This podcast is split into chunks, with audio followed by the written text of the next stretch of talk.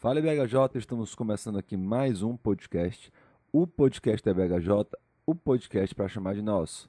Rafael Vasconcelos é quem vos fala e no episódio de hoje nós vamos ver que se você não muda, você não se arrependeu. Tá apenas com remorso.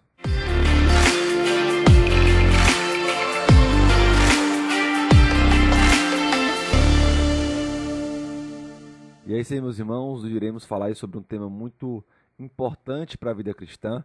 Estaremos fazendo uma espécie de dois episódios né, seguidos. Hoje falando sobre arrependimento versus remorso e no próximo falando sobre a importância da confissão de pecados. Então vamos tratar um pouco aí sobre como tratar os pecados nesses dois episódios aí conjugados, né? Uma espécie de sequência aí, mini sequência desse assunto. Mas antes de entrarmos no episódio, vamos para os nossos recadinhos.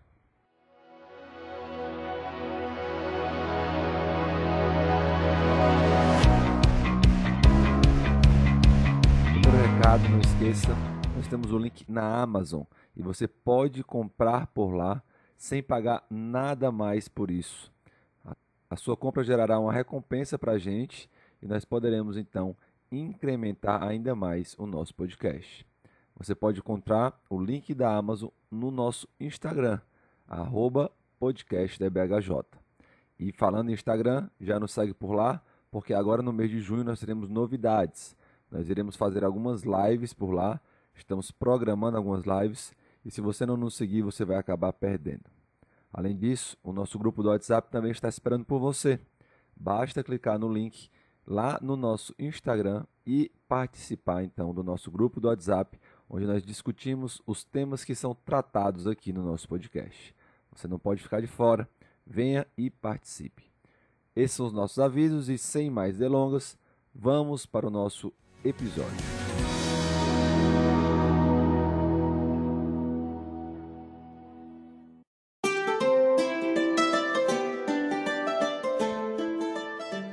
E hoje nós iremos falar sobre arrependimento versus remorso.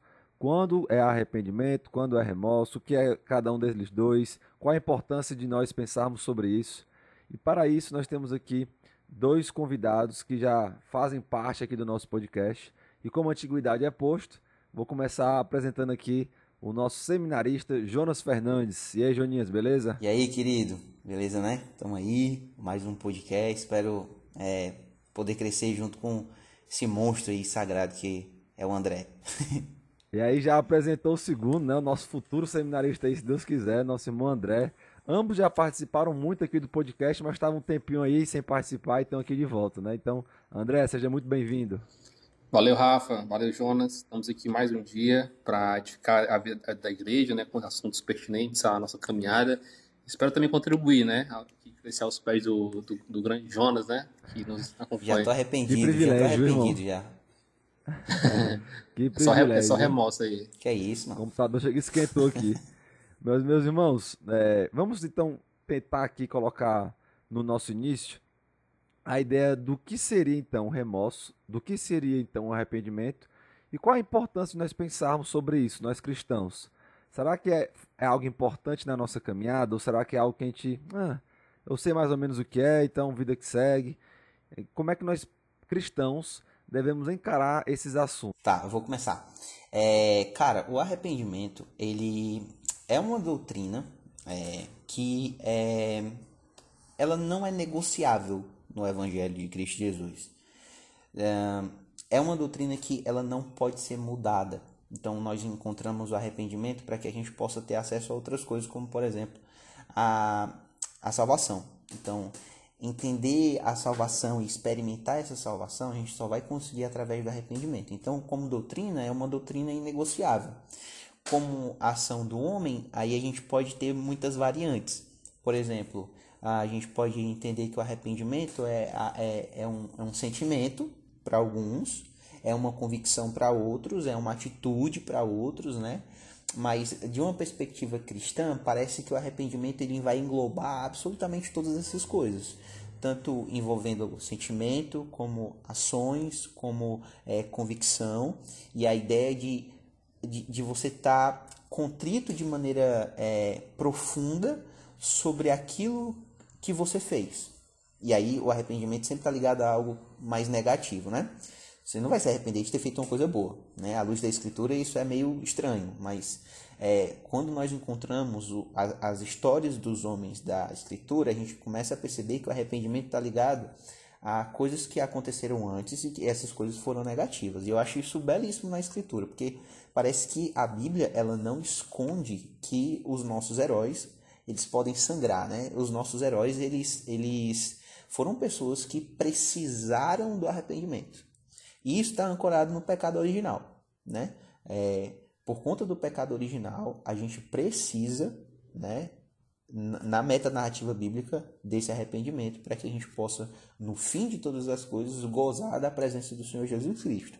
Então, a gente vai ter essas divisões. Eu acho isso muito interessante, porque a Bíblia ela trata o arrependimento como um assunto essencial na vida de um homem. Então, de maneira mais geral, eu acho que o arrependimento ele, ele tem essas, essas nuances aí. A gente vai falar um pouco mais sobre isso, mas acho que dá, dá, é um bom início, né? É isso aí. Seguindo aqui a linha do Jonas, eu também acredito que a Bíblia ela dá suficientes provas de que arrependimento ele não tem como ficar fora da nossa caminhada. Se você olhar para a Bíblia, do início ao fim, você percebe ali que ela é, nos ensina que precisamos arrepender dos pecados tá, para sermos salvos. Né? Ou seja, o arrependimento ele tem uma finalidade. Eu me arrependo de alguma coisa em direção a outra coisa. Né? O arrependimento é do pecado, né, da vida pregressa, a vida fora de Cristo, e o arrependimento vai me levar a uma vida de santidade em direção a Deus. Né? Então sempre existe essa, esse afastamento de um estado anterior e essa busca de um estado novo né, diante de Deus. Quando você olha para os evangelhos, a gente percebe também que a mensagem ela é muito coesa, no sentido de que o arrependimento faz parte dessa mensagem. Quando você vê ali é, João Batista é, preparando o caminho para Jesus, a mensagem dele é justamente essa, né? Arrependei-vos porque está próximo o reino de Deus, o reino dos céus. Quando Jesus ele entra em cena, né? Sucede ali João Batista no livro de, de Marcos, capítulo 1, a mensagem dele segue o mesmo sentido. Ele chega e começa falando: arrependei-vos e crede no evangelho. Quando você é, inicia já no ministério de Jesus, mais à frente, chegando no livro do, de Atos dos Apóstolos, a gente percebe que Cristo ele tem uma mensagem que vai replicar o que já foi dito anteriormente. Ele fala assim, né, no livro de Lucas, é, capítulo 24, é, versículo 40, o seguinte: é, para que se pregasse arrependimento para a remissão de pecados. Então você percebe que a mensagem evangelística ela tem um único sentido, tem que haver arrependimento, e arrependimento para a remissão de pecados. Né? Não existe ninguém hoje que se possa dizer cristão que não tenha se arrependido de algo. Todos nós temos um, um, um olhar para trás e percebemos que nos arrependemos de uma coisa, que deixamos algo para trás e que hoje estamos em direção a algo novo, em direção ao nosso Deus. Então é interessante, né? A gente viu aí que arrependimento está ligado necessariamente com algo ruim que você fez e aí você se arrepende e muda esse curso e que todo cristão ele tem pelo menos um arrependimento na sua vida, né? É uma atitude de arrependimento que é exatamente aquele que ele tomou quando ele é, se converteu. Mas aí, na caminhada cristã, nós sabemos que arrependimento é algo importante, a gente escuta muito falar sobre isso, pregações, até mesmo nas nossas devocionais, em textos bíblicos, como André leu aí. Mas, normalmente, também nós escutamos que muitas pessoas elas não se arrependem, elas estão apenas com remorso. Como é que a gente entende isso? Como é que a gente entende então o que é o arrependimento? O que, qual a diferença? Qual a importância de nós analisarmos essas atitudes? Como analisarmos se realmente é arrependimento ou se é remorso? E, biblicamente falando, se existe algum exemplo que nós podemos usar para poder tornar mais clara essa diferenciação? Eu acho que o, remorso ele é muito ele é um arrependimento falso, assim, ele é um fake, né? Ele é um arrependimento fake. Ele, o cara até reconhece o seu erro, ele até reconhece que tem feito algo negativo, mas ele não tem se arrependido até que ele perceba que o, o, o pecado dele foi contra Deus. Eu acho que esse é um ponto que a gente já deve aqui estabelecer. Remorso é, não quer dizer que a pessoa não vai ficar triste porque cometeu algum erro. A pessoa até fica triste porque cometeu algum erro, mas esse, essa tristeza não é uma tristeza mais profunda, não é aquela tristeza mais sincera, né? primeiro momento até parece ser mais sincera, mas ela não é uma tristeza que vai causar mudanças duradouras, porque ela não está preocupada com o Senhor. Eu acho que em, primeiro, em 2 Coríntios nós vemos isso, quando o Paulo vai falar a respeito do, do uh, da imoralidade sexual e tal. Então, uh, até naquele livro também, é um livro que até contra a pornografia, eu esqueci o nome, é, é sobre pureza. E aí ele, ele, ele, vai, ele vai explicar que as pessoas... Simplesmente livre. Simplesmente livre, exatamente. É esse livro mesmo. Ele vai explicar que as pessoas basicamente elas estão muito mais preocupadas com aquilo que podem perder, né? E aí ficam tristes, até choram por isso, mas elas não estão preocupadas com a tristeza que elas causam quando, quando pecam contra o Senhor. E aí é o problema. Porque a gente pode até ser enganado. E aí, pasmem a gente, né? Às vezes a gente pode ser enganado por pessoas que se dizem ser arrependidas. E a gente até às vezes acredita, mas é, no decorrer da caminhada a gente vai percebendo que o arrependimento ele não é aquele arrependimento verdadeiro, mas se torna remorso para nós, entendeu? A gente percebeu que é remorso. Por quê? Porque está muito mais é, desonrando a Deus, a sua vida, do que o honrando, entendeu? Então, o remorso não está preocupado com, com Deus, está preocupado com é, os outros, está preocupado com aquilo que, vo, que você pode perder. Né? E aí, talvez, já que Judas é um exemplo interessante para a gente poder pensar aqui sobre remorso. E aí eu gosto muito da ideia do arrependimento quando olho para a vida de Davi. Né? Davi é um cara que é, se arrependeu é, profundamente. Então, a escrita do Salmos 51, por exemplo, veio após a conversa que ele teve com Natan. E aí, o Salmo 51 ali é a expressão de um verdadeiro arrependimento. A, a, a, a vida de Judas pós-traição é a expressão de uma ideia de remorso. E aí, se você poder pensar, por exemplo, é porque eu às vezes ataco muito Demas, é porque Demas é o exemplo mais é, é, mais nítido assim que eu tenho. Enquanto caminhada cristã, parece que Demas ele não apresenta o arrependimento verdadeiro, ainda que ele tenha servido junto a Paulo, ainda que ele tenha é, sido um dos cooperadores, até Filemon, o livro de, não sei se é Filemon ou é Tessalon, Tessalonicenses que, ou é Colossenses que cita, Filem, que cita Demas, mas em 2 Timóteo, Paulo afirma que Demas, amando aquele presente século, o abandonou. Ou seja, parece que de primeiro momento, até o apóstolo Paulo ali foi, como a gente pode dizer que foi enganado, talvez, ou Demas apresentou um tipo de arrependimento que na verdade era um remorso. Como é que pode ele ser arrependido e no momento essencial ali da perseguição ele, ele amar o presente século? E aí você não vê mais cronologicamente Demas sendo citado nas cartas de Paulo, né? Então, esse aí é um, um problema. Né? A gente tem que fazer essa divisão. Então, remorso está muito mais alinhado com, não com a, a, a, tristeza que eu causei diante do Senhor, mas que eu causo nas pessoas e aquilo que eu posso perder. Não está preocupado com a glória de Deus. É, arrependimento e remorso, a gente tem que realmente fazer essa diferenciação para acabar não se enganando. Né? A gente tem que ter esse cuidado em relação a examinar nosso próprio coração, tá? na conversão, e também acabar também discernindo né? E arrependimentos falsos que podem existir é, entre nós. Né? Quando a gente olha para a Escritura, a gente vai perceber que o arrependimento ele tem a ver com um, o fato de eu mudar o comportamento, é uma atitude. Só que tem um, uma questão, né? Não é apenas aquela questão externa, né? Não é um ato externo ou religioso apenas, né? Isso não é só estético sozinho, também, né, André? Isso, isso, isso sozinho não pode ser considerado arrependimento, porque o arrependimento de fato ele vem acompanhado de uma, uma série de critérios, de elementos, né, para destacar e entender que aquilo de fato é um arrependimento. Se você olhar, por exemplo, é, na pregação de João Batista, em Mateus capítulo 3, você vai perceber que é, os fariseus e os saduceus, eles vêm para ser batizados por João Batista. O que é que ele fala? Né? Raça de víboras, né? Vocês não podem ser batizados por mim. Aí o que ele vai dizer? Produzir, pois, frutos dignos de arrependimento. Ou seja, para eu ser, para eu estar arrependido, eu tenho que demonstrar isso através de frutos. Né? Ou seja, é uma disposição interna que ela vai se exteriorizar em algum momento, mas ela tem que acontecer. Tem que haver uma, um, uma conversão genuína né, internamente para só então eu, eu, me considerar arrependido. Então, como o Jonas falou, não é apenas algo estético, um ato externo, religioso. Tem mais coisa para a gente considerar que o arrependimento de fato ele, ele existe, né, que ele acontece, né? É a confissão, né? Mas tem que ter um fruto, tem que ter algo ali que não pode ser meramente uma decisão isolada, né?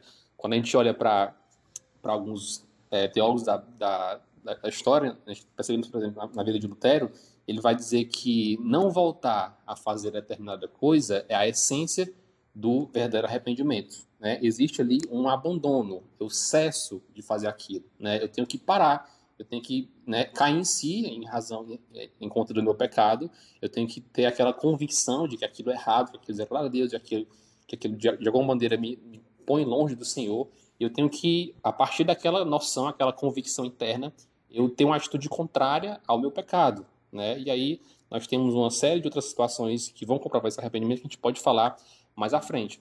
Mas a definição, acho que, que diferencia basicamente um do outro é isso. Existe uma, uma mudança de comportamento, existem os frutos né, desse arrependimento que não pode ser uma, uma culpa, né, uma, uma falsa culpa, uma, uma tristeza segundo o mundo, né, como Paulo fala lá em 2 Coríntios. Tem que haver realmente mais coisas junto, não é só uma culpa, não é só uma tristezazinha, né? Tem que ter mais coisa, né? O choro, ele não é suficiente. Nicodemos ele também vai dizer o seguinte, né? Que arrependimento não é quando você chora, é quando você muda. Então a lágrima de crocodilo, né? Nem sempre vai ser arrependimento. pesado agora, viu? É isso. Vai começar, né, Rafa? Às vezes, às vezes você foi pega na boca da botija, né? E aí, ô, oh, né? Cai aqui uma lágrima, né? Mas o coração. o, o, coração não, não tá de fato convertido ao Senhor. Ei, então, o choro eu vou fazer uma pergunta aqui pro único teólogo da, do, do, da conversa aqui. Vixe, André, vai, responde. Eita. É contigo, Rafa. Não, Rafa. Na verdade, eu queria saber se tu concorda comigo, que eu não quero ir nesse foguete só. Mas dizer, tu crê também que antes dessas convicções que a gente tem durante o arrependimento, existe um, Deus nos chama primeiro a sermos honestos, para que a gente possa, por exemplo, compreender o que é pecado, compreender o que é transgressão, rebeldia, a gente conseguir dar os frutos do arrependimento? Sim, com certeza, né? Antes, antes de nós sabermos o que devemos fazer, Deus tem que dar, é, nos capacitar para isso e nos encher também desse, desse conhecimento, né? É necessário que primeiro nós saibamos o que devemos fazer e depois façamos o que deve ser feito. E é por isso que é desagradável é porque parece que o arrependimento é um processo meio desagradável pra gente, né? Não é uma coisa tipo, ah, vou... é, é legal se arrepender. eu acho que, assim, existem níveis de desagrado no arrependimento, no sentido de que talvez algumas pessoas passem pelas mesmas situações e sintam, sintam é, emoções diferentes ao lidar com arrependimento, dependendo do grau de conhecimento que elas têm dessa importante doutrina nossa, né? De como enxergar isso. Vou dar um, um, um, exemplo, né? Tem muitas pessoas que são pegas no pecado e existem duas formas de arrependimento. A primeira é quando você é pego no pecado e a segunda é quando você vai e confessa sem ninguém saber. Essa segunda normalmente é melhor vista, né? Porque a pessoa, ninguém descobriu, a pessoa foi e já se arrependeu. A outra sempre vai ter um, um, um quesinho de será que ele se arrependeu mesmo? Né? Ele só está dizendo isso porque ele foi pego, né? E às vezes a pessoa realmente se arrepende. Né? Então, nessa segunda situação, quando a pessoa é pega no pecado, normalmente nós temos situações muito parecidas, normalmente na área sexual e tal, que pessoas lidam diferente com essa questão. Talvez porque elas entendem que, e aí eu acho muito legal aquele capítulo do livro que tu citou, né, que fala do arrependimento de Deus e arrependimento do mundo, né? Que elas não precisam estar ligando para o, o que os homens vão achar. Elas querem tanto estar de bem com Deus novamente, né? Elas querem tanto ficar tranquilas de novo com Deus que o que elas passarem aqui na terra não vai ser suficiente. Agora, se eu não tenho essa vontade tão grande ou, ou esse conhecimento da palavra tão grande a ponto de querer isso mais do que qualquer outra coisa, eu posso até estar arrependido, mas esse processo me parece que vai ser muito mais doloroso. Não que o primeiro não seja, o primeiro é. Só que a minha vontade de estar bem com Deus é tão maior do que ouvir as outras pessoas, do que é, ouvir a opinião das outras pessoas. Infelizmente, nós não sabemos tratar pecado muitas vezes dentro da igreja, né? Pelo contrário, a gente, a gente quer condenar né, a pessoa, mas tratar o pecado da pessoa, tratar a pessoa às vezes é um pouco mais difícil. Então, dentro desse processo, quando você está mais preocupado em agradar a Deus e se refazer diante de Deus do que ouvir né, o que os homens estão falando ao seu redor, pronto, eu vou usar o exemplo aqui é, que não tem a ver com pecado, mas a gente falou hoje de manhã na EBD. Nós estávamos falando sobre Neemias. E o texto de Neemias fala que enquanto eles construíam, é, Sambalat e Tobias ficavam zombando, né? Dizendo que uma raposa viria e derrubaria o muro e tal. Isso durante todo o processo eles ficavam lá rondando, além de querer matar, né? Além de querer destruir aquela obra, a construção dos muros de Jerusalém, eles também zombavam. Só que o texto diz que eles estavam tão focados, tão focados, que eles não ligavam para essa zombaria e simplesmente eles conseguiram terminar a obra em 52 dias. Então, quando você está focado no que você tem que fazer, mais do que no que, da, no que as pessoas estão falando, do que está acontecendo ao seu redor, me parece que esse processo de arrependimento ele vai ser doloroso, mas ele vai ser menos doloroso. E talvez ele seja até mais, digamos assim, ele age de uma forma até mais eficaz. Ele, ele traga uma transformação até mais rápida e verdadeira e, e, e perene do que naquele caso que você está ali, mas você está querendo saber o que as pessoas estão falando. Ah, mas é porque eu vacilei. Aí você chega num ambiente, ah, rapaz, as pessoas vão olhar para mim e vão pensar assim, assim, assado. Você, você já se retrai, não, não age como deveria agir, não faz o que deveria fazer, porque você está com mais medo do que as pessoas estão pensando de você do que o que Deus está pensando de você, né? E aí, antes de a gente passar para o próximo tópico, eu achei interessante essa questão da estética, né? É, que vocês falaram. Vamos, vamos é, tentar desenvolver melhor. A estética às vezes é muito parecida, tanto do remorso quanto do arrependimento. Você olha para os dois e você acha, não, o cara está arrependido. Eu já passei por isso. Uma irmã que estava no pecado, nós conversamos com ela, ela chorou, ela disse que sabia que era errado tal, mas a gente saiu de lá, pronto, é hoje. É, a partir de hoje nós temos aí a mega irmã na igreja. Mais para frente ela se mostrou outra coisa. E vários outros exemplos, né? Como é que a gente lida com essa questão da, da estética? Porque por um lado a gente também não pode não, irmão, isso aí é lágrima de crocodilo, né? Porque o choro normalmente acontece. Por outro lado, também você não pode ser muito romântico de achar que chorou, agora está arrependido. Como é que a gente lida com esse lance da estética aí nesse processo? Cara, eu vou ser muito sincero, bicho. Eu já, inclusive, em outros. Em algumas situações, a gente, eu já fui até também é, meio que ludibriado aí por essa estética. Cara, eu, eu, eu tento perceber é, que há uma quebra dessa estética pelo desespero. É, vai passar um avião aqui agora, hein, galera? Então aguenta aí. É que o Rafael mora perto do aeroporto, aí é osso. Não, mas o, o, o, lance, o lance é que eu, eu percebo que a estética ela é quebrada. É porque assim, é difícil você. Você só entende que é estético quando há um desespero pelo, pelo, pela restauração do relacionamento com Deus, quando você começa a perceber, por exemplo, os, os fatos é, que são concretos do arrependimento, entendeu? Até lá, pelo menos para mim, até lá é muito difícil, que esteticamente são assim muito semelhantes. E aí precisa-se de tempo para você descobrir que um arrependimento, ele na verdade é um remorso e esteticamente ele estava se passando como arrependimento. Eu acho que esse é o grande ponto, Jonas, a questão do tempo. Acho que o tempo ele ele vai mostrar, porque nós não temos o poder de sondar o coração. Então, quando a gente pensa que o tempo é importante, primeiro, a gente não tem pressa para tomar conclusões. E segundo, a gente tem longanimidade, porque a gente vai precisar do tempo para poder saber se a pessoa realmente quer ou não. É um processo demorado, às vezes a pessoa tem que ir para sua casa, é aquele processo e é um pouco desconfortável, mas é necessário você deixar o tempo rolar para você saber se realmente aquela pessoa tal não está arrependida, né? É porque até a pessoa perceber a natureza hedionda do pecado é, é, um, é um desses aspectos do verdadeiro arrependimento, entendeu? Então, nem tudo do arrependimento vai ser assim de maneira instantânea, bicho. Eu lembro que quando eu me arrependi, eu, eu tive essa convicção de pecado, eu tive essa convicção de que o meu relacionamento estava é, quebrado com o Senhor e eu desesperadamente eu quis restabelecer esse relacionamento por meio do Senhor Jesus Cristo.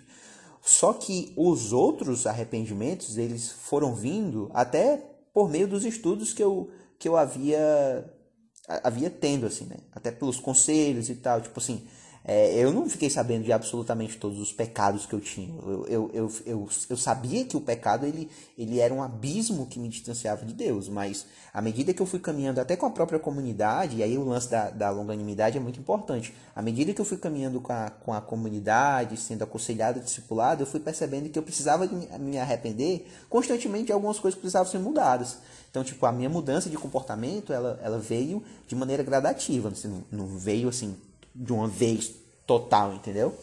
E eu acho que esse é um ponto muito interessante. Você tem o arrependimento de primeiro momento ali, de, de realmente ter aquela convicção do seu pecado, de, de restabelecer desesperadamente o relacionamento com Deus por meio da crença em Jesus Cristo, né?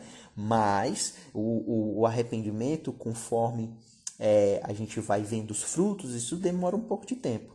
E assim, cara, é muito, é muito louco isso, porque as pessoas que levantam a mão, que creem em Jesus Cristo, é, parece que algumas pessoas elas podem nos enganar, né? Por, por sei lá, por emo tomou uma decisão emocionada, é, talvez se a gente perguntar assim, como foi o sermão? Não sei se as pessoas vão, se todas as pessoas vão dizer, não, o sermão foi isso, isso, isso, né? Mas assim, é, a gente precisa de tempo, bicho, precisa de tempo. Então, acho que o tempo é essencial nesse processo de saber o que é um verdadeiro arrependimento ou o que é um arrependimento estético que vai levar para remorso. Então, a gente pode ser enganado, ou a gente não foi enganado, ou a gente não já teve pessoas que dizem, disseram que queriam Jesus Cristo e não estão nem aí, velho. Mostraram uma vida totalmente incoerente com o evangelho, é, mostra uma vida de desobediência constante, sabe? Então, é, parece que a pessoa não faz o cálculo. É, é até falar sobre isso. Pessoas que não fazem o cálculo para seguir a Jesus Cristo têm uma forte tendência a, a, a, apresentar um tipo de relacionamento que. um tipo de arrependimento que é muito estranho. Entendeu? Muito estranho. Pois é, tipo assim, cara, vai custar a tua vida isso. Tu tá preparado? Tu quer mesmo isso? Liga? Essas perguntas aqui, mas ninguém quer fazer essas perguntas honestas, não, mano. Assim, cara, o que, eu tô fazendo? Brother, o que foi a minha vida? O que é isso, velho? Não, eu preciso mudar. Mas para mudar, vai custar minha vida toda. Eita, aí, sabe? É uma, é uma. Deus nos chama para esse tipo de honestidade, mas ninguém quer ter esse momento. Isso é perturbador, por isso que. Eu até falei isso em outros momentos, né? Por isso que a, a, a, a cadeia lá isolada é, é muito ruim. Porque ninguém quer ficar isolado sem nada, pensando em si. Quando você pensa em si, cara, você tem uma forte é, tendência aí de ter um arrependimento verdadeiro. Você leva. Cara, eu vou pensar na minha vida aqui. As pessoas não querem ter esse pensamento crítico sobre si. Então. Cara, eu acho legal essa, essa, esse ponto que o Jonas pontuou, da ideia do tempo, né? O Rafa também falou sobre isso. Eu lembrei de uma, de uma frase do John Wesley, que ele fala o seguinte: é, a salvação tira o mundo cristão, mas a santificação tira o, o, o cristão do mundo. Né? Existe uma, um, um, um progresso espiritual que ele vai fazendo para que o mundo seja arrancado do coração dele. Né? existe ali esse trabalho do Espírito Santo, né, que vai levar de mim sucessivos arrependimentos. Eu vou me arrepender, só que eu não vou deixar às vezes o pecado de uma vez de uma vez só. Às vezes demora um tempo mais para isso acontecer. Mas de uma forma ou de outra, quando eu, eu, eu penso em arrependimento, eu fico pensando também muito naquela noção de vergonha pelo pecado né? O, alguém que está arrependido, ele tem um nojo de si e, e, da, e da condição que ele se encontra, do lugar onde ele estava, e ele não quer estar mais naquele lugar, né? Ele, quando você vê, por exemplo, Davi, no Salmo 58, ele vai dizer, né? Purifica-me com isopo e ficarei limpo, lava-me e ficarei mais alvo que a neve. Quem fala isso é quem está se vendo ali em podridão. Ele se percebe né, sujo, ele tem nojo de si, ele não consegue né, esse, é, é, se suportar em, em, relação ao pecado dele. Então, alguém que está arrependido, né, essa talvez seja a característica que seja mais, mais distintiva, acredito. Porque remorso e arrependimento tem algumas coisas ali que vão aparentemente né, é, coexistir. Por exemplo, né, aquele lamento pelo pecado. O cara que tem remorso, ele, opa, né? Poxa vida, pequei, né? Ele tem um lamento, né? Ele tem uma, uma certa visão do pecado, ele tem... Ele até talvez possa confessar, mas aquela vergonha, né? o ódio, né? Rapaz, como assim eu pequei, né? Zeradel, o meu Senhor, aquele que me salvou. Essa, essa vergonha, né? Esse estado de estar no lamaçal de pecado, né? Que a gente fala às vezes, né? Isso está no coração de alguém arrependido, né? A pessoa fica embaraçada, ela não, ela não, ela não se, ela não consegue se suportar, né? Em relação àquela a corrupção que ele se encontra, na extensão do pecado dela, né? Enfim, ele, ele não se acha digno, né? ele se acha, ele tem vergonha de si. Quando você lembra também da história do, do filho pródigo, né? Ele, ele, ele tem essa, essa noção, quando ele volta né, ao pai dele, e fala, né, pai, pequei contra, contra o céu, pequei contra ti, e já não sou digno de ser chamado teu filho. Ou seja, ele se humilha, ele se anula e ele tem vergonha de, de si e do que ele fez. Ele só tem um caminho, né? Que é seguir, que é seguir a Deus. Acho que respondeu a pergunta do Rafa, né? Ei, né? e outra coisa, agora... vocês não acham ah. também não que essa compreensão profunda a nível de coração, alma e mente, e o homem como um todo, não é obra do espírito não, bicho? Eu lembro que eu lembro que quando eu me arrependi, eu disse assim, cara, isso não nasceu só da minha cabeça, se liga? Não é algo que que que partiu de mim essa parada aí, bicho. Alguma coisa foi mexida aqui dentro da, do meu coração. Alguma coisa foi mudada aqui. Organizaram alguma coisa aqui, ou estão organizando, ou abriram uma porta aqui, sei lá, viraram uma chave, quem gosta de dizer, né? A chave virou. Bicho, eu acho que é, o espírito ele agiu de uma forma, eu, eu acho assim, é, a nível profundo, para ter essa compreensão, eu acho que o espírito ele, ele tá nisso aí, se liga? Então, Sobrenatural, né? É uma obra. Se não é fosse. Uma obra, é uma obra divina. Qual a explicação que a gente tem, bicho? É. é eu, eu gosto de pensar, quando o Jonas fala sobre isso, na, naquela, na passagem de Isaías, né? Que ele tem aquela visão do, do, de Deus no seu trono, Isaías 6, e aí ele, né, vem um anjo, né, joga uma, uma brasa ali da, é, do trono de Deus, toca nele, e ele diz, né, ai de mim, estou perdido, ai de mim, porque sou homem de lábios impuros e habito é, no meio de um povo de puros lábios. Ou seja, esse, essa convicção dele, né, do, do estado dele de pecaminosidade, ele se dá a partir de quê? Do contato com, com, com o Espírito Santo, né, com o anjo de Deus naquela brasa. Então, é, tudo começa com o Espírito Santo de Deus, né? É, essa convicção, né, ela parte dele, né? A Bíblia, a Bíblia mesmo diz, né, que o Espírito Santo nos convence do pecado, da justiça e do juízo. Então, ele nos convence, né? Então, nós caímos em si, nessa, nesse estado que nós encontramos em pecado, e aí não resta nada a não ser correr para Deus. Excelente.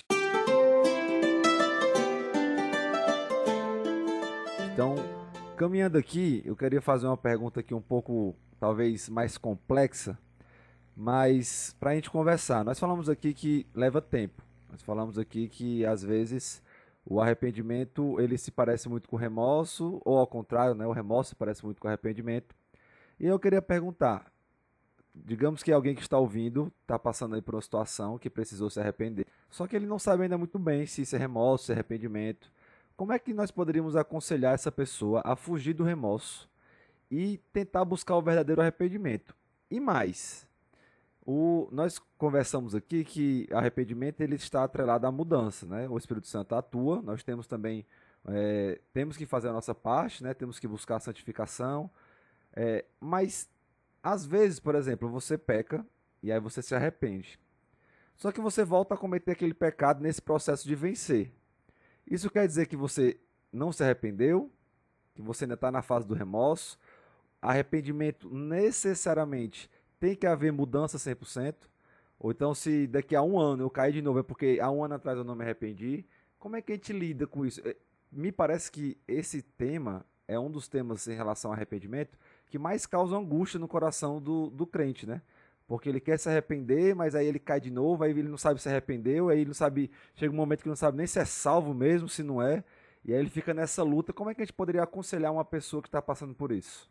Assim, Rafa, no plano da realidade que a gente vive, cara, a angústia por conta do arrependimento, ela eu acho que é até necessária para que você compreenda os feitos que eu vou chamar de maligno, os feitos malignos diante de Deus, que o seu coração ele está fazendo.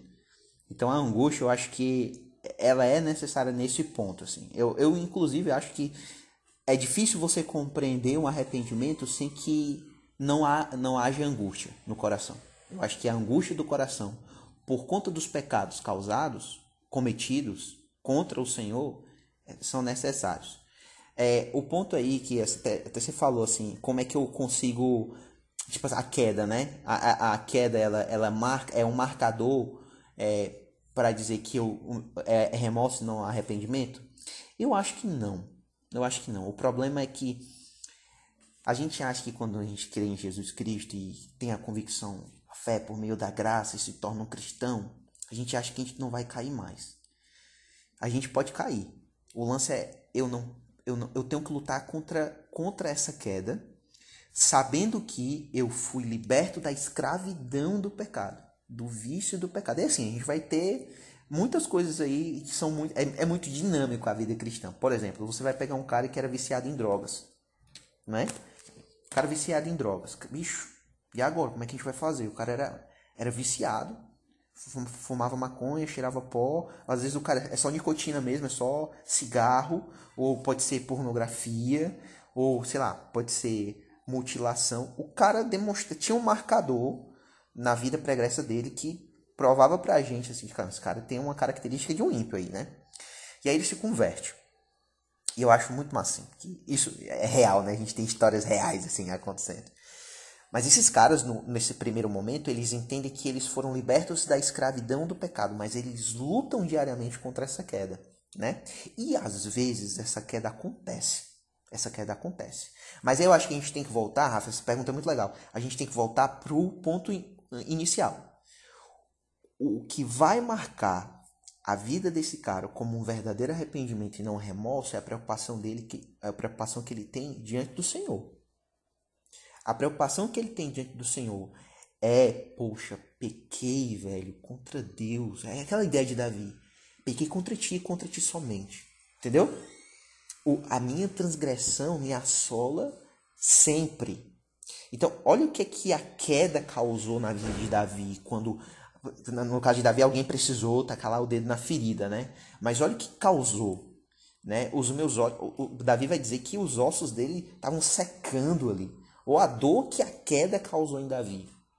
O problema das pessoas que caem, continuam caindo e caindo e caindo e caindo, é se elas não sentirem essa dor. Se elas não sentirem essa dor do pecado, essa dor da queda, e aí essa dor da queda, essa angústia, aquilo que eu, que eu até falei, a angústia ela é necessária nesse ponto. Se a angústia for trocada pelo prazer, e é essencialmente só o prazer, entendeu? Aí é um problema. Cara, eu, assim, é, as pessoas que pecam, que caem, né? E aí eu tô nesse meio também, a gente, a gente enfim, tem as nossas áreas de queda aí, né? Qualquer tipo de tentação. É, parece que quando é como se fosse um presente, certo? É um presente que você abre, você tem o prazer de receber aquele presente, mas a sensação de abrir o presente e perceber que não tem nada lá dentro é frustrante, entendeu? E, e, e há uma penosidade nisso aí, é penoso pra gente fazer isso. Você percebe que você caiu em tentação e porque o pecado ele está prometendo para você uma coisa e quando você vai desembrulhar esse presente você percebe que não tem nada. Velho, isso é horrível, entendeu? Então assim, é... aí se você se viciar só no prazer de, de receber o presente, aí já era. Aí eu acho que é remorso. Aí eu acho que o arrependimento é só estético. Aí eu acho que é, aí você pode até colocar em xeque, poxa, será que eu me arrependi mesmo? Eu acho que foi o Paul Walsh que disse que, olha, você crê em Jesus e se arrepende para que as velhas práticas elas não sejam cometidas novamente, entendeu? Você morreu para viver, você morre para uma antiga vida e você está morrendo ainda, né? A gente só vai ter essa vida plena, é, a gente só vai ser semelhante a Jesus Cristo na glória. Até lá, o processo de queda ele pode acontecer. Mas a resposta que você dá diante disso, velho, aí vai. Aí é como. Mais uma vez essa palavra que eu achei tão legal. É um marcador para você. É um marcador na sua jornada, entendeu? Na sua. É, no seu progresso espiritual, na sua vida espiritual, no seu desenvolvimento em maturidade e tal. Então acho que isso é interessante. Deu, tu, tu, tu, tu concorda com isso ou não?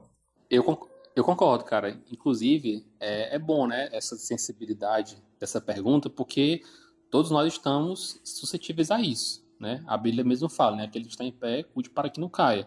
Então não é porque eu venci o pecado essa semana que não quer dizer que eu vá, não vai cair nele na semana que vem. Né? A gente está exposto a isso e pode acontecer com a gente. Eu acho que é, quando isso acontecer, né, Deus não de acontecer, mas acontecendo, primeiro, nós temos um advogado fiel, né, temos que confessar o nosso pecado. E segundo, eu acho que é, a percepção que o cristão genuíno tem em relação ao pecado é, vai vai distinguir ele se ele de fato é alguém convertido ou não, alguém que de fato ama a Deus. Porque, veja bem, isso aqui também a gente pode pensar na ideia de como é que eu, eu, eu, distingo um, um, cristão de um ímpio. Como é que eu posso saber que alguém de fato ele é cristão de fato ou não é? É o, é o modo como ele percebe o pecado. Para o ímpio, o pecado é algo normal. né? Ele não consegue distinguir o ato pecaminoso, que desagradar a Deus, de algo que faz parte do seu cotidiano. Por exemplo, alguém que lida com mentiras, alguém que lida com né, falsidade, para ele aquilo faz parte do dia dele. Ele liga para um cliente fazer um negócio, mente ali, diz uma coisa que não existe, para ele é normal, faz parte de como negociar, né, como fazer trocas ali no meio dele do, do, seu, do seu próprio negócio. Para o cristão, né, ele mentir, ele dizer algo que foge à verdade, né, é uma afronta a Deus. E aí isso vai gerar o que no coração dele? Um profundo pesar, né, uma profunda tristeza que vai que vai sair dele, né? E aí o, o Spurgeon tem uma frase que diz o seguinte: é, nós temos que duvidar de um arrependimento que não tem lágrimas nos olhos e nem no coração. É, a gente tem que. Macho André, ele duvidar. quebra qualquer tipo de explicação citando Spurgeon, mano. Dá não, Rafael. que ah. não, mano. E é uma citação atrás da outra, mano. O homem é uma máquina. Mas, né, essa seria talvez a minha. O meu conselho, né, para alguém que está nessa situação e se percebe, rapaz, será que eu pecar de novo? Não quer dizer que eu nunca me arrependi, quer dizer que eu só estou tendo remorso desde então? Né? Eu acho que não eu acho que talvez você esteja precisando talvez ser mais prudente, talvez com, com o modo como você lida com a santidade, né? Talvez você esteja fugindo um pouco do pecado. Talvez, né? Assim, não tem como dizer o que seria cada coisa, né? Não tem, eu não sou você para dizer isso. Mas se acontecer, o que vai dizer que, se você de fato está em Cristo, está, está salvo, é o modo como você lida com o pecado após a queda, né? Porque antes de cair todos somos iguais. Mas quando você cai, aí é a sua atitude em relação àquilo que vai dizer se você de fato está arrependido ou não, né? Ou seja, o meu, o, o meu contritamento, a minha contrição, ela tem que produzir uma tristeza segundo Deus. E qual é a tristeza segundo Deus? É aquela que me leva para de volta a Deus. O que é que diferencia Judas de Pedro? Ambos pecaram. Talvez ali, em algum sentido, foi o mesmo pecado. Ambos traíram a Jesus. Judas em maior grau, porque ele, né, de fato, traiu Jesus de entregá-lo né, ali é, aos soldados. Mas Pedro traiu, negou três vezes. Mas assim, de certo modo, o pecado foi o mesmo. Então o que, que diferenciou os dois? Foi que Pedro, né, ele não sentiu remorso. Ele pecou, a Bíblia vai dizer, né, que o galo canta três vezes, e ele, ele percebe, né, que ele traiu Jesus, ele lembra da fala de Jesus, e ele fala assim, é o texto bíblico, né, e Pedro é, chorou amargamente. Né, esse chorar amargurado de Pedro, né, o traz de volta para Deus. Já Judas não. Ele, ele tem um pesar mas ele não vê saída para si.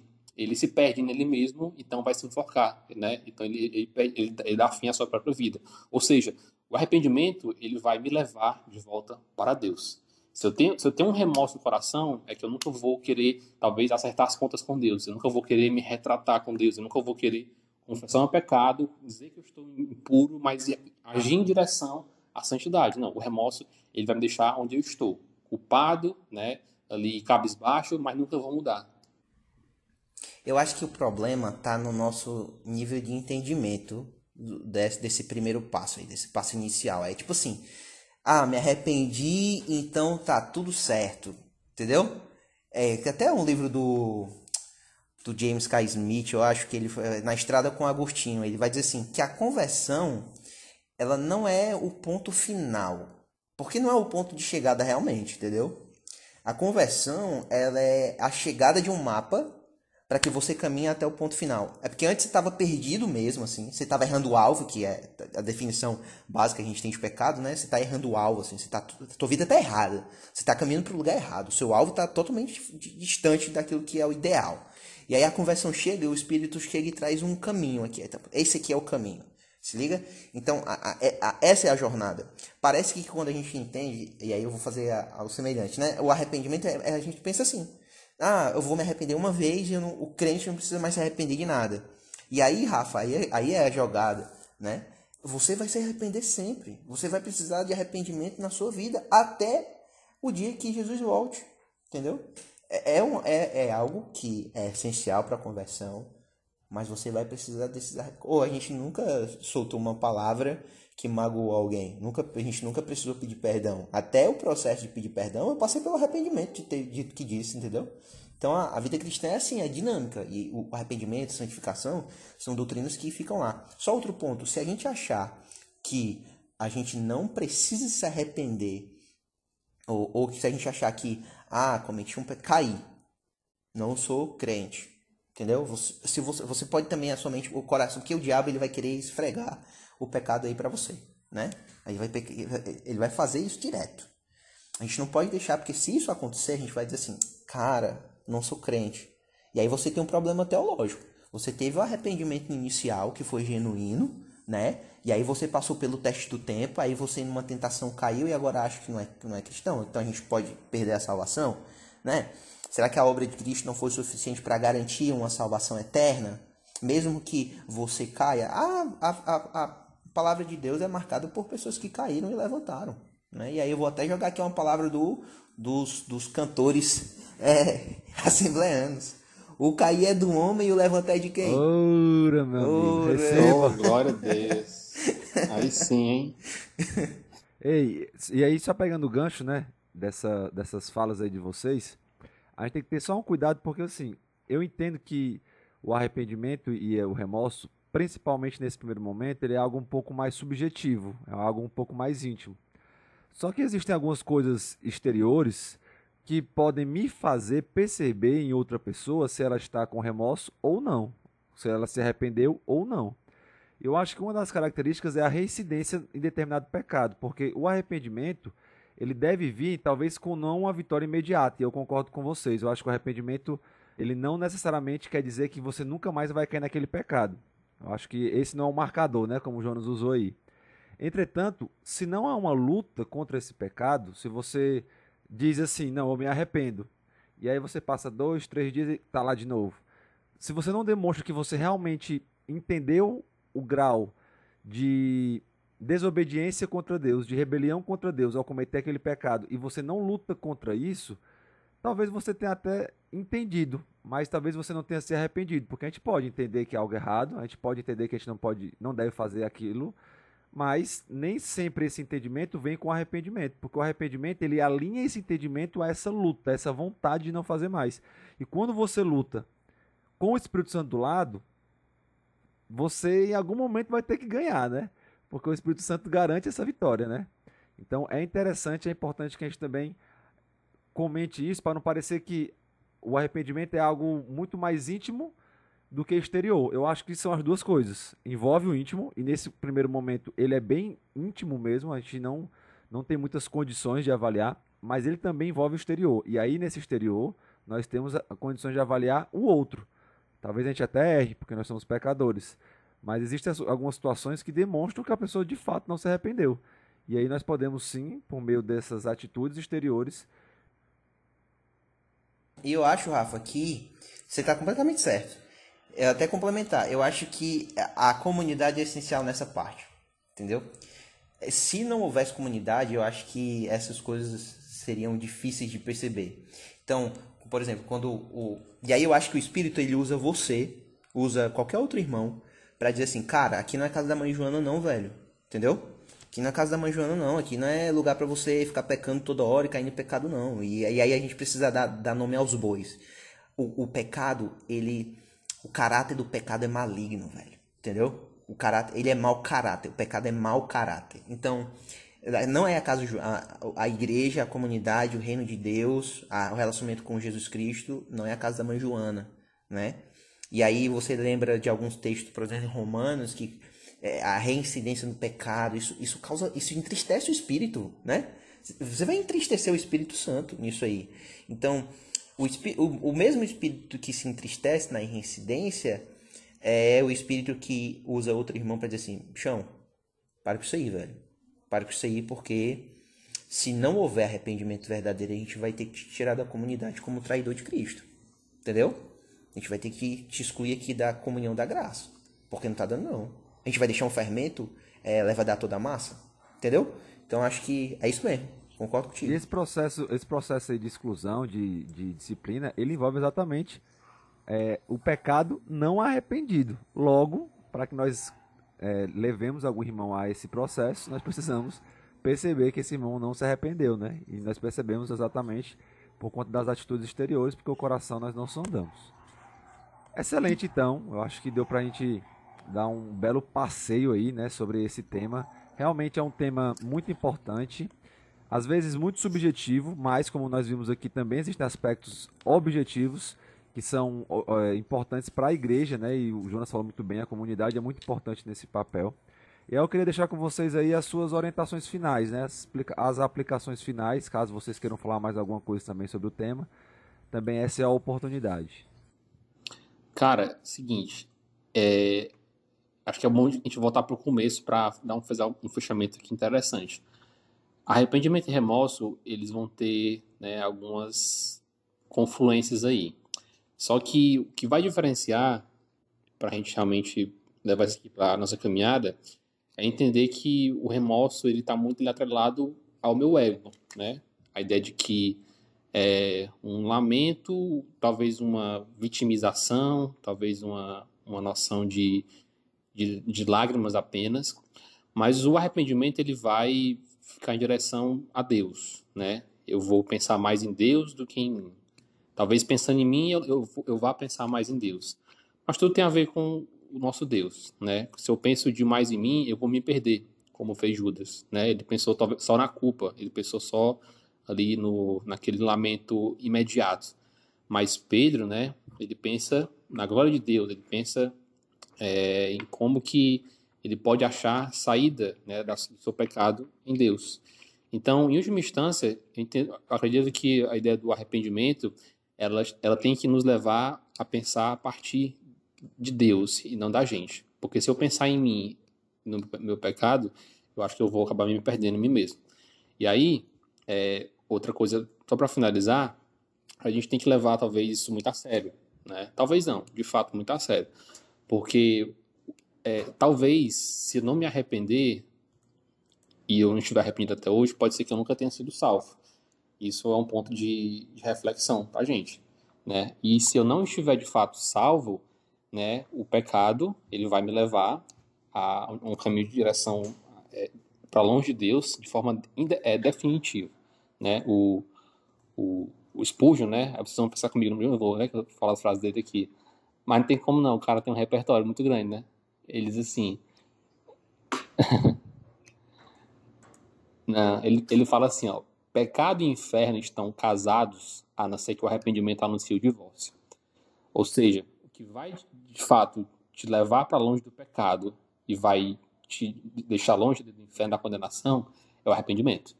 Né? Sem arrependimento não tem salvação, não tem saída. Remorso talvez te leve para lá. Então o, o, o, divórcio pode, né? Que é isso? Aí o cara criando polêmica hora dessa, mano. Aí, aí é outro, outro, outro podcast aí. Não, é, cara, eu quero dizer só uma coisa. A culpa não é das estrelas. A culpa não é das estrelas. A culpa é nossa. O pecado é nosso. Há uma essência má dentro de nós, né? Então, é, achar que os nossos pecados, ah, é por conta disso, por conta daquilo, isso vai atrapalhar o processo de arrependimento. Então, não joga a culpa nas estrelas, não joga a culpa na, nas circunstâncias. Lembre que nós somos culpados e só precisamos do perdão de Cristo. Nós somos culpados. Nós só precisamos de Cristo. Entendeu? Ele é o nosso advogado fiel. Ele que está intercedendo por nós. Mas para que a gente possa realmente ter essa, essa esperança, a gente tem que acionar esse divórcio aí que o André falou. Eu preciso divorciar o pecado e o inferno com arrependimento. Entendeu? Então, é, acho que é importante. Eu queria só citar o texto de, de Davi, que é essa convicção.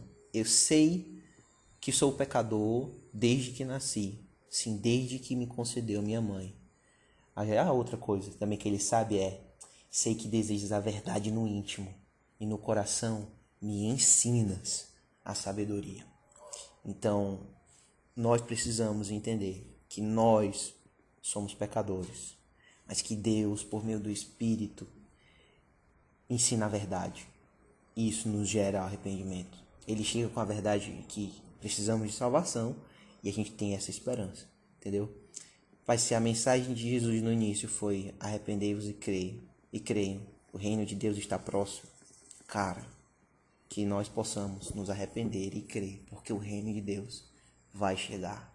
Ele inaugurou esse reino e ele vai ser completamente estabelecido daqui a um tempo, que a gente não sabe quando, mas só farão parte desse reino que se arrependem. Então, Vamos pra frente, né? Como diz o pastor Tiago. Vamos pra frente. Eita, fala Deus. Beleza, meus irmãos, então, obrigado aí pela participação de vocês. Espero que vocês que tenham ouvido tenham sido tão edificados quanto eu fui. É uma conversa que vai se desenrolando para outros ramos e você vai pensando e tendo um insight aqui, um insight ali. E é muito importante pensarmos sobre isso, né? Que tenhamos essa convicção que o Jonas falou aí no final e possamos lutar realmente contra o pecado e viver a vida de arrependimento, pelo menos enquanto ainda não estivermos com os corpos glorificados. Jonas e André, muito obrigado pela participação de vocês, que Deus abençoe. E você que nos ouviu até aqui também, muito obrigado. Até próxima semana, que Deus abençoe. Um grande abraço e fui.